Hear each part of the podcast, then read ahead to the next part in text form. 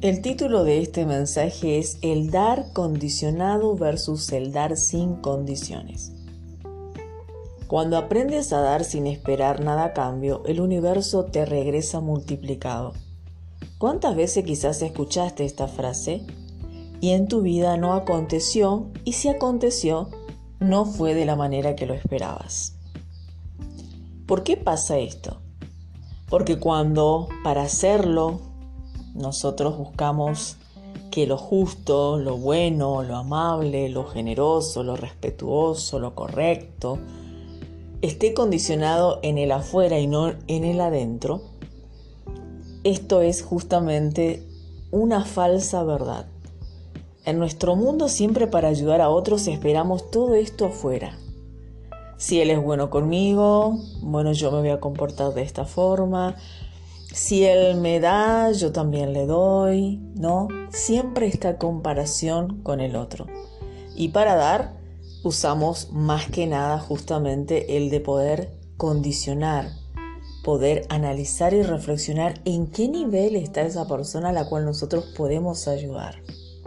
Si me cae bien, si no me cae bien, si me va a retribuir o no, muchos condicionamientos a la hora de dar. Inclusive hay gente que dice yo ayudo a otros, pero aún así inconscientemente están haciéndolo con estos pensamientos. Y esto es un sabotaje, es un chantaje de la mente caprichosa, egoísta, mezquina, que quiere siempre ayudar, pero estar en primer lugar.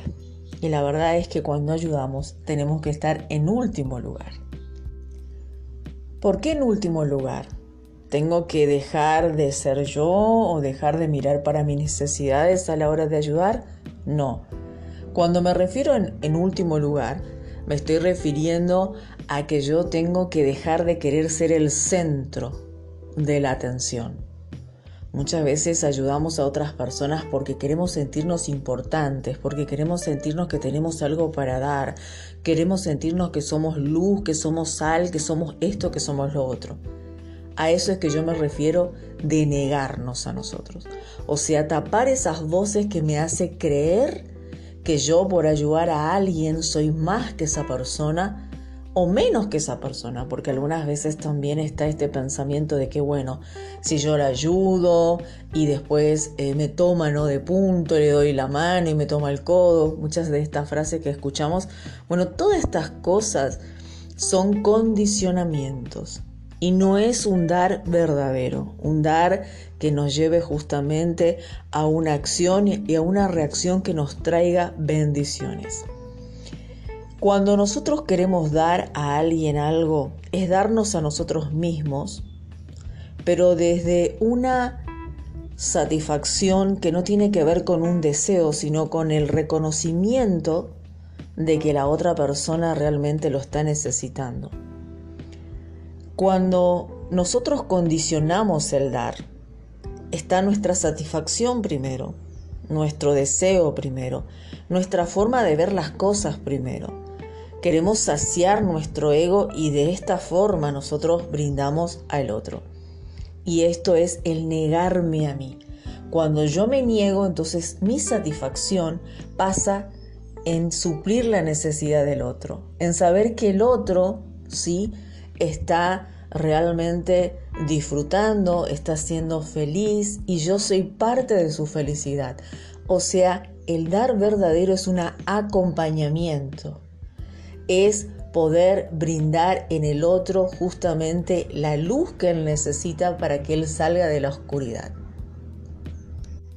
Y no estoy pensando que necesito de aplausos, que necesito de reconocimiento, que necesito de muchos links, de muchos seguidores. Si bien es cierto, cualquier persona que viene a hacer luz en el mundo o que esté haciendo algo grande o pequeño siempre va a brillar porque un dar verdadero es imposible que no brille. Siempre va a tener una luz propia, una identidad. Cuando nosotros comenzamos a entender esto, es que nuestra forma de vernos a nosotros mismos y a los demás comienza a cambiar, porque vemos la valía del ser humano. Para dar necesitamos eso, ver la valía. Este tipo de dar tiene que ver con un sistema más de dignidad, de amor al prójimo que del sistema del mundo. Como dije anteriormente, el sistema nos enseña todos esos pensamientos que ya estuve nombrando al principio y que no es lo correcto, porque si funcionara no existiría la envidia, no existiría la competencia, la gente se apoyaría uno a otra, la gente no dejaría que quede sus bienes oxidándose o pudriéndose y compartiría con el otro. ¿Sí? Entonces vemos que el dar que nos enseñó el sistema del mundo está condicionado en un ego caprichoso, en un ego que quiere ir al centro, que quiere estar en la luz más brillante. Y este tipo de dar es lo que nosotros vemos que arrastra y justamente en forma oculta genera todas esas discordias, esas violencias, esas cosas que nosotros vemos que sucede en el mundo. El dar sin condicionamientos tiene otro tipo de pensamiento. ¿Cómo funciona? Cuando nosotros comenzamos a pensar en la situación, en la necesidad, cuando convertimos esos pensamientos que dije anteriormente en pensamientos de poder traer una solución a un X problema, ya sea que ese problema sea tuyo o sea de los demás. Es porque nosotros nos sentimos capacitados y también tenemos condiciones, porque muchas veces cuando ayudamos a otra persona, tiene que ver justamente quizás en lo material, quizás en lo sentimental, emocional, espiritual. De alguna forma nosotros tenemos algo que la otra persona no tiene y no es porque nosotros nos sentimos más o menos que esa persona, sino porque le estamos brindando esa luz que ella puede para que pueda salir de ese problema. Este tipo de dar me ayuda a mí a entender de que aunque me agradezcan o no me agradezcan, yo estoy aportando mi granito de arena porque tengo para dar, no porque me hace orgullosa, no porque me pone en un pedestal, sino porque realmente ese es mi propósito y esa es mi identidad que le estoy brindando a los demás. El dar de forma condicionada con esos pensamientos que vimos al principio no funciona porque su resultado muchas veces hasta se convierte en maldición. Porque hay personas que esperan mucho de alguien que ha ayudado y quizás esa persona le paga mal y eso la hiere de por vida. He conocido casos así. Porque un dar condicionado es honrar al ego y no honrar a alguien. El dar verdadero es cuando yo honro a alguien. Vuelvo a repetir, porque tengo condiciones para hacerlo. Por eso también esto de, ay, yo ayudo al prójimo y no me ayudo a mí misma, no funciona. Porque cuando dice Yeshua, negarte a ti mismo, te está hablando de negarte a tu ego, no que niegues tu vida. Porque hay muchas veces que no estás en condiciones de ayudar. Por más que quieras, no podés hacerlo. ¿Por qué? Porque amarás a tu prójimo como a ti mismo. ¿Sí? Entonces, si vos estás ahogándote, no vas a poder salvar a otro que se está ahogando. Por eso tenemos que ser coherentes en la forma de pensar a la hora de dar. Yo no puedo estar brindándome por entero al mundo cuando yo misma no me estoy brindando en las necesidades que tengo. Y esto no es egoísmo, porque esto también lo enseñó Yeshua. Un ahogado no saca otro ahogado, ¿sí? un ciego no guía a otro ciego. Todos estos mensajes nos dio el maestro de los maestros para que podamos entender cuál es nuestra dignidad como seres humanos. ¿Cómo poder dar para traer bendiciones a mí mismo y a los demás también? Porque esa es la ley, ¿no?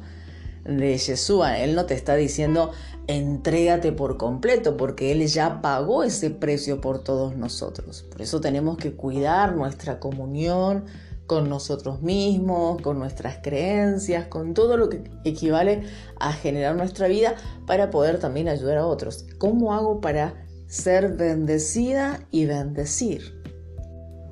El dar que trae bendiciones está en el foco de satisfacción, con suplir, como dije, una necesidad del prójimo. porque cuenta con las condiciones para hacerlo y lo más, lo más valioso es que puede conseguir también aquellas cosas que el otro no puede.